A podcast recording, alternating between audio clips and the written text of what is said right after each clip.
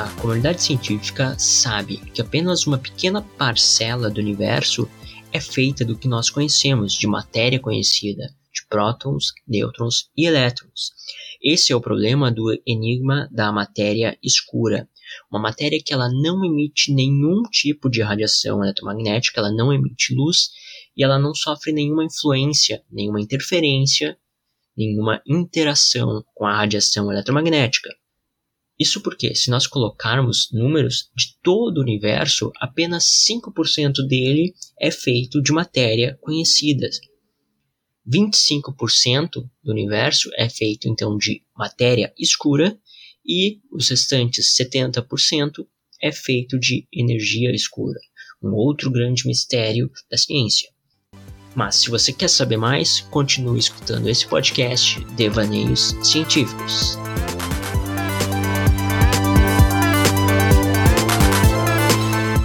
Está começando mais um episódio do podcast Devaneios Científicos. Eu sou Paulo Fetter e esse é um podcast que ele fala sobre ciência, mais precisamente sobre física, sobre curiosidades, sobre os mistérios da ciência.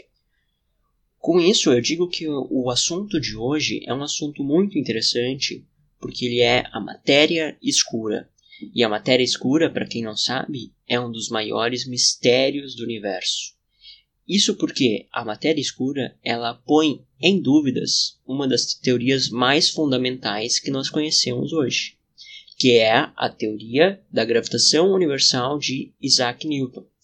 Essa teoria de Isaac Newton é uma teoria muito bem elaborada, muito bem comprovada, é com graças à teoria da gravitação de Isaac Newton que nós sabemos o movimento, como é que funciona o movimento das estrelas, o movimento dos planetas ao redor das estrelas, e é a teoria que diz que as leis da física para um objeto caindo aqui na superfície da Terra, como por exemplo uma caneta caindo no chão, são as mesmas leis que regem o movimento da Lua ao redor da Terra é uma lei gravitacional. Ah, essa lei é a lei então que nos possibilitou a mandar satélites artificiais em órbita para a Terra, a ter, a ter o GPS. É uma lei muito bem provada. Mas a matéria escura ela consegue pôr em dúvidas essa lei. Porque se não existe matéria escura, essa lei então ela está errada. E aí o problema é muito maior. Mas vamos lá, vamos tentar entender um pouco sobre a matéria escura. Então eu dediquei esse episódio para falar sobre as principais evidências, sobre as principais evidências que apareceu, que surgiram no universo, que nos faz acreditar que a matéria escura existe. Vamos começar pela primeira, a primeira evidência, que foi lá em 1933, pelo físico Fritz Zwick. Bom, o físico Fritz Zwick ele estava estudando aglomerados de galáxias. Aglomerados de galáxias, então, é uma junção de várias galáxias próximas, né? Então, é um aglomerado, é chamado de aglomerado de galáxias. O que o Fritz Zwick estava fazendo, ele estava tentando calcular, por um método inovador que ele estava realizando ali, calcular a massa dessas galáxias. Antes disso, antes desse método dele, uma forma de calcular a massa das galáxias é por um método de luminosidade, porque uh, uma galáxia ela é composta então por várias estrelas e essas estrelas então emitem luz. Então, uma galáxia que emite mais luz, mais luminosa, é uma galáxia mais massiva, com mais massa. Então, um método de você estimar o valor da massa de galáxias é pela luminosidade. Mas o que o Fritz Zwick fez, na verdade, foi calcular a massa gravitacional através de um, de um outro método que não, não na época em 1933 ainda não era utilizado, que ele começou a utilizar, que tem está relacionado com o método da gravitação, da gravidade. E o que ele verificou, Fritz Zwick verificou, é que a massa calculada por esse método para uma galáxia em específico foi aproximadamente de 400 vezes maior do que o método pela luminosidade. E os cálculos deles, com a teoria dele, estava muito bem feita, não aparentava ter nenhum erro, mas ainda assim mostrava que aquela, aquele aglomerado de galáxia que ele estava estudando, que é o aglomerado Coma, deveria ter muito mais massa, é muito mais massivo e a gente não estava enxergando essa massa. Aí que surgiu a ideia da matéria escura com ele, ele até batizou essa matéria que estaria ali, que a gente não estaria enxergando, como Dunkle Materie, que é o alemão, perdoem meu jeito de falar, mas é o alemão para matéria escura. Então essa aí, em 1933 é a primeira evidência da matéria escura, feita por Fritz Zwick. Ele estava verificando então que esse aglomerado de galáxias ele aparentava ter muito mais massa pelo método dele do que pelo método da luminosidade. Quer dizer que há muito mais matéria que não é visível, que não emite luz. Então ele nomeou de matéria escura. Tá? Essa é a primeira evidência da matéria escura. Mas isso não para por aí. Apesar de que ali em 1933 não, ninguém muito mais levou a sério esse que ele estava propondo. Mas isso mudou em 1970, com a ajuda de uma astrônoma, uma física astrônoma chamada Vera Rubin, com a pesquisa dela, que ela estava pesquisando curvas de rotação. Na verdade, esse foi o nome dado porque ela estava pesquisando curvas de rotação. Ela estava estudando a velocidade de rotação das estrelas em galáxias espirais. Um exemplo de galáxia espiral é a nossa galáxia, a Via Láctea. É uma galáxia espiral, porque ela tem esse formato espiral. E o que a Vera Rubin estava fazendo, ela estava estudando o movimento de estrelas nessa galáxia espiral. Um exemplo poderia ser ela estudar o Sol, o movimento do Sol em relação ao, ao centro da galáxia Via Láctea que, como a gente sabe, o, o Sol não está no centro da Via Láctea, né? ele está mais afastado do centro. Até porque no centro é uma região muito turbulenta e não é, não teria como ter vida no sistema aqui no planeta Terra se o Sol estivesse no centro. Né? Então não é isso, mas ela estava estudando a velocidade de rotação de estrelas nessas galáxias em espiral.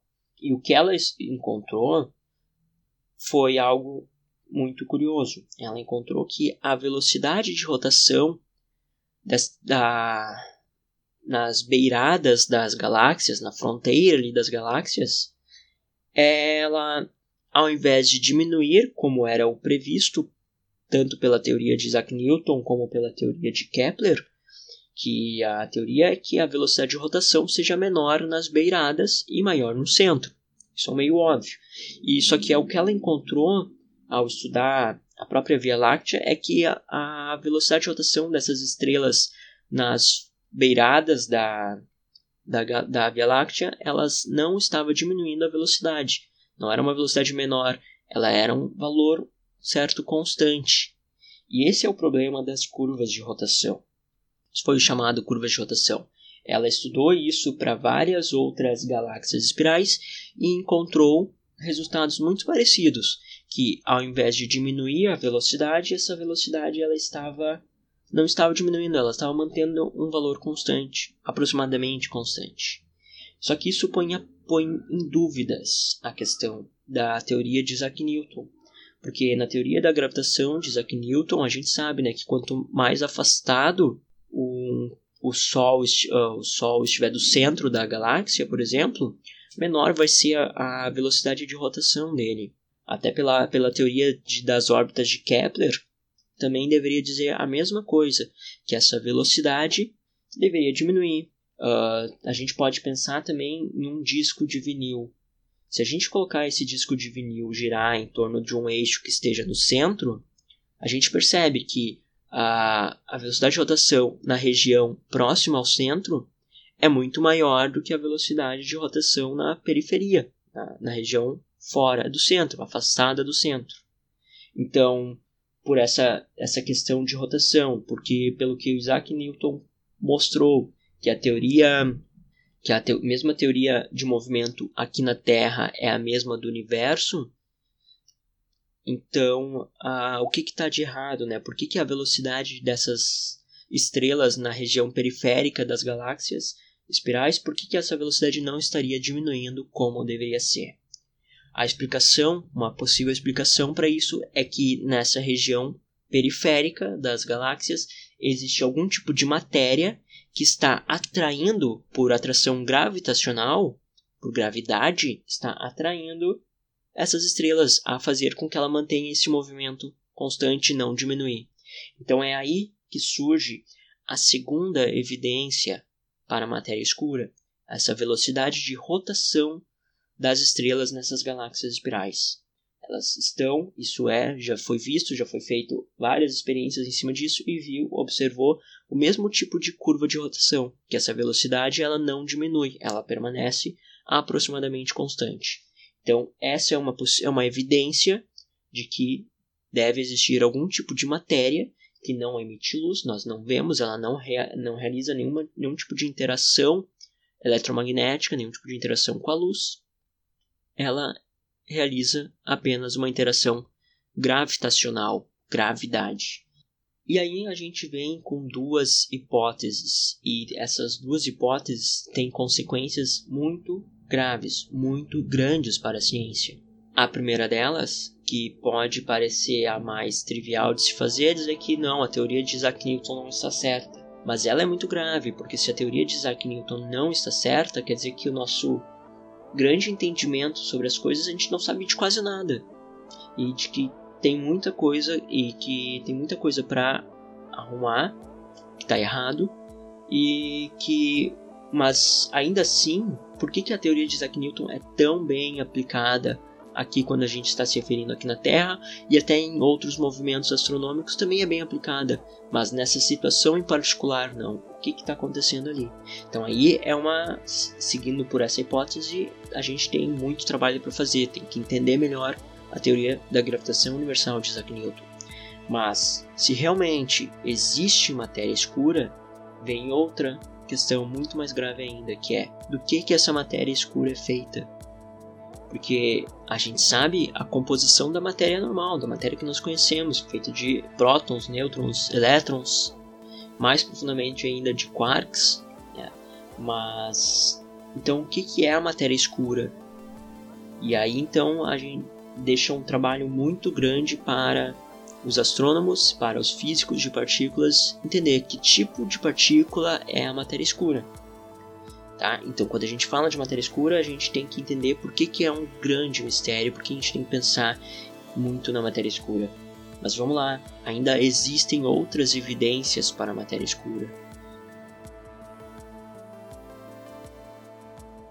Uma outra evidência para a matéria escura vem com o estudo de galáxias também, quando a gente estuda um efeito que foi comprovado por, Isaac, por Albert Einstein que é o efeito das lentes gravitacionais.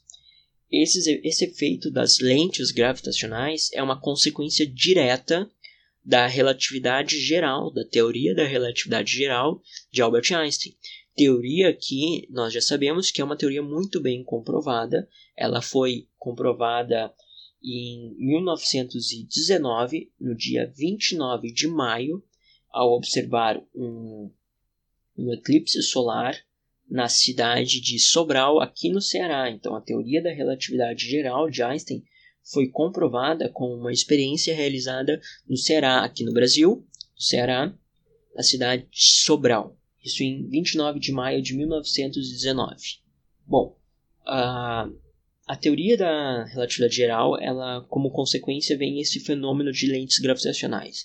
Isso porque a teoria da relatividade geral diz que Corpos maciços, como estrelas, ou ainda mais maciços, como galáxias, eles provocam uma curvatura no espaço-tempo ao seu redor. E essa curvatura no espaço-tempo ao redor, ela pode mudar a trajetória de coisas que passam próximo a essa estrela ou essa galáxia. Para a gente entender essa curvatura do espaço-tempo, a gente vai imagina que o espaço-tempo é um lençol e, a, e o Sol é uma é um objeto maciço que tu coloca em cima do lençol. Tu, tu estica o lençol, coloca esse objeto maciço em cima do lençol. O que, que esse objeto vai fazer? Ele vai pender para baixo, ele vai então provocar uma curvatura no lençol. Então a gente tem que imaginar que o espaço-tempo é esse lençol curvado, porque ele está sofrendo essa curvatura devido à estrela ou à, ou à galáxia, esse objeto maciço. E essa, essa curvatura, então, ela pode mudar a trajetória do que passar ali perto. Como, por exemplo, a luz. Uma luz passando próximo a essa estrela, ela vai mudar a sua trajetória. E aí, por exemplo, a gente pode imaginar na situação de duas estrelas. Uma estrela bem afastada e outra mais próxima aqui da Terra, como o Sol, como a estrela Sol, e a gente observar uma estrela mais afastada do Sol. A trajetória da luz ela é mudada. Né? Se imagina que essa estrela está mais afastada do Sol, então o raio de luz dessa estrela mais afastada, ao chegar aqui na Terra, vai sofrer uma mudança na trajetória por conta do Sol, porque o Sol está curvando o espaço-tempo ao seu redor, e aí então nós vamos enxergar essa estrela numa posição levemente levemente deslocada da sua atual posição, da sua real posição. Isso porque o Sol está curvando a trajetória da luz de forma que está mudando a, a, a imagem, a nossa imagem da estrela na direção. Então a gente está vendo ela um pouco numa direção deslocada.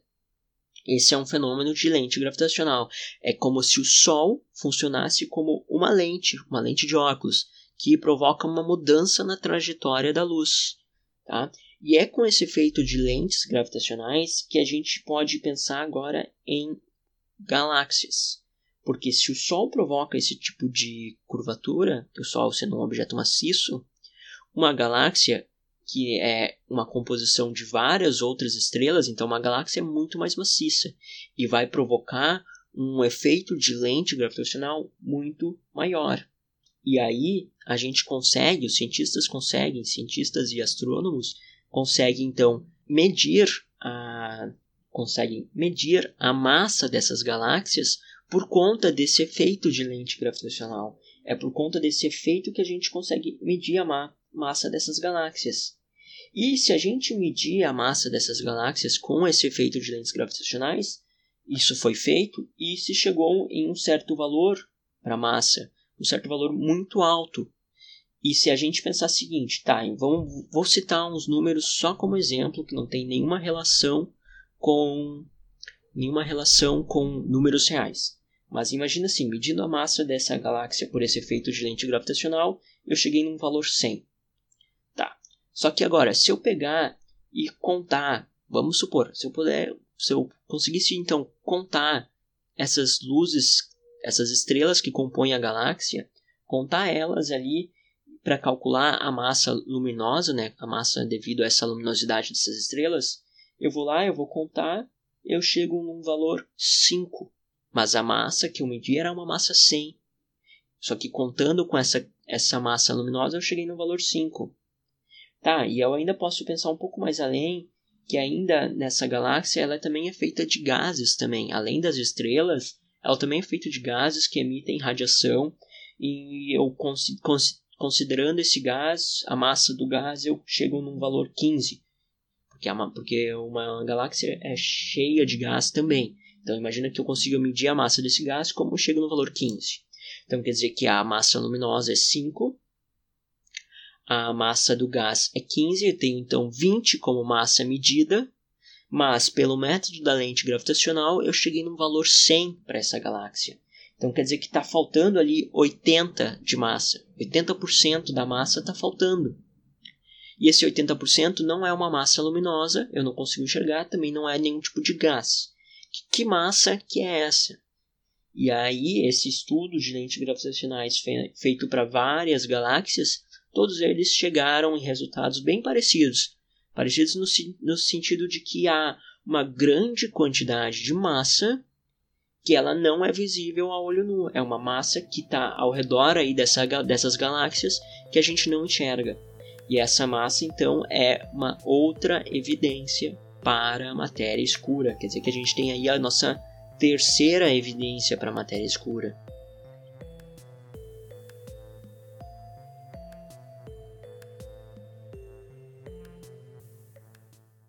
Você pode perguntar, ah, mas então a teoria das essas lentes gravitacionais aí tá meio errada, talvez. Só que assim, é, foi com, isso, com as lentes gravitacionais, com esse efeito de lentes gravitacionais, que se comprovou a teoria da relatividade geral de Einstein, como eu disse, no dia 29 de maio de 1919. Só que também. E é com a teoria da relatividade geral de Einstein que hoje que você tem aí no seu celular, por exemplo, os GPS. Porque se a gente não. Porque o, a teoria da relatividade geral ele dá uma correção para a estimativa da posição dos dispositivos que se você se não, se não tivesse o conhecimento dessa tua dessa teoria da relatividade geral, o teu GPS ele ia estar tá mostrando a tua posição errada a quase um quilômetro errado, para te ter uma noção. Então, assim, a teoria da relatividade geral, apesar de ter o nome teoria, não quer dizer que ela não é comprovada. Ela é uma teoria muito bem comprovada, que foi comprovado ao, ao observar um eclipse solar, porque observando esse eclipse você viu, viu o efeito de uma lente gravitacional também. Então, ao observar esse eclipse, obteve, ao observar então o fenômeno de lente gravitacional, obteve a, a comprovação da teoria da relatividade. Então, se a teoria da relatividade é comprovada, o efeito das lentes também é comprovado. E se o efeito das lentes é comprovado, significa que essa massa, essa falta de massa ali que a gente está medindo nas galáxias também existe.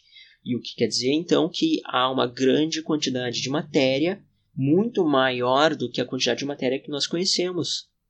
É, porque a gente está medindo ali a massa de uma galáxia e está vendo que 80% dela é uma matéria que a gente não conhece. É matéria escura.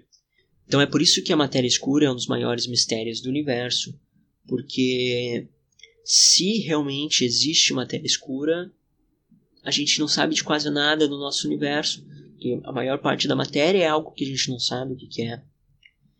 Mas vamos lá, as evidências não acabam por aí. Isso que é o interessante, as evidências continuam surgindo mais e mais evidências para a matéria escura. Agora, a próxima evidência que surgiu foi uma evidência de uma fotografia tirada por um satélite, que é o satélite Chandra.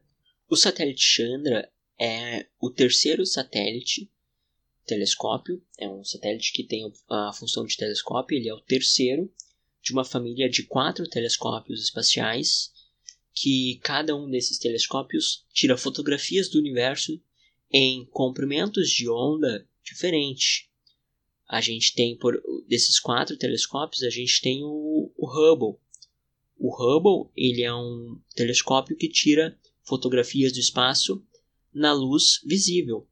O, a gente tem um outro telescópio que é o, o telescópio Compton que ele tira fotografias do espaço na luz de raios gamas isso é no comprimento de onda de raios gamas e raios gama o Chandra é um telescópio que ele tira fotografias do espaço em raios X. O quarto é o telescópio espacial Spitzer, é o telescópio espacial Spitzer que tira fotografias em infravermelho. Então são quatro telescópios espaciais que tiram diferentes tipos de, de que tiram fotografias em diferentes tipos de comprimentos de onda. O Chandra, esse telescópio que, que eu estou falando, ele tira então fotografias em raios X. E ele tirou uma fotografia muito interessante em 2006, já mais recente. Ele tirou uma fotografia de um aglomerado, o aglomerado Bullet, ou em português, aglomerado bala. Esse aglomerado ele é, na verdade, aglomerado, antes de mais nada, aglomerado de galáxias, tá? É uma junção de várias galáxias. Esse aglomerado de galáxias, bala, ele é na verdade a colisão de dois aglomerados, um aglomerado grande com um aglomerado pequeno, é a colisão desses dois aglomerados.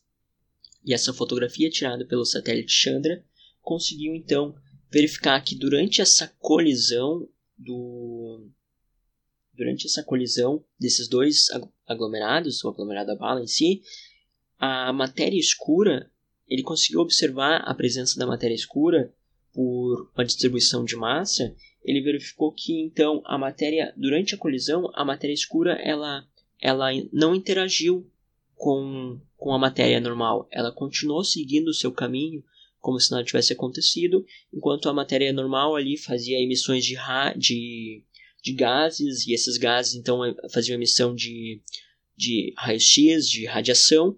Então, no centro desse aglomerado é uma grande quantidade de gases, porque é uma colisão ali, essa colisão dos dois aglomerados provocou isso, e a matéria escura continuou seguindo o seu caminho como se nada tivesse acontecido. Tá? Então, esse, essa fotografia do aglomerado Bala, que até é a capa do episódio, desse episódio, ele mostrou exatamente isso, que a, a matéria escura ela não realiza interação eletromagnética. Ela, ela não está interagindo com campos elétricos e campos magnéticos. Ela não, não realiza nenhum tipo de interação eletromagnética. E não realizando nenhum tipo de interação magnética é por isso que nós não enxergamos ela porque a gente só enxerga as coisas porque a luz chega até os nossos olhos. Sem luz, a gente não consegue enxergar nada. Então aí essa fotografia tirada em 2006 é, trouxe a, uma grande evidência da matéria escura. E é, e é isso que eu estou dizendo, né? É isso que, que esse episódio inteiro está sendo dedicado, foi dedicado até agora, a mostrar essas evidências da matéria escura. Que, apesar de que o mais óbvio, para muita gente pode ser dizer que ah, a gente tem que pensar melhor na teoria de Newton, mas a gente tem fortes evidências de que a matéria escura existe.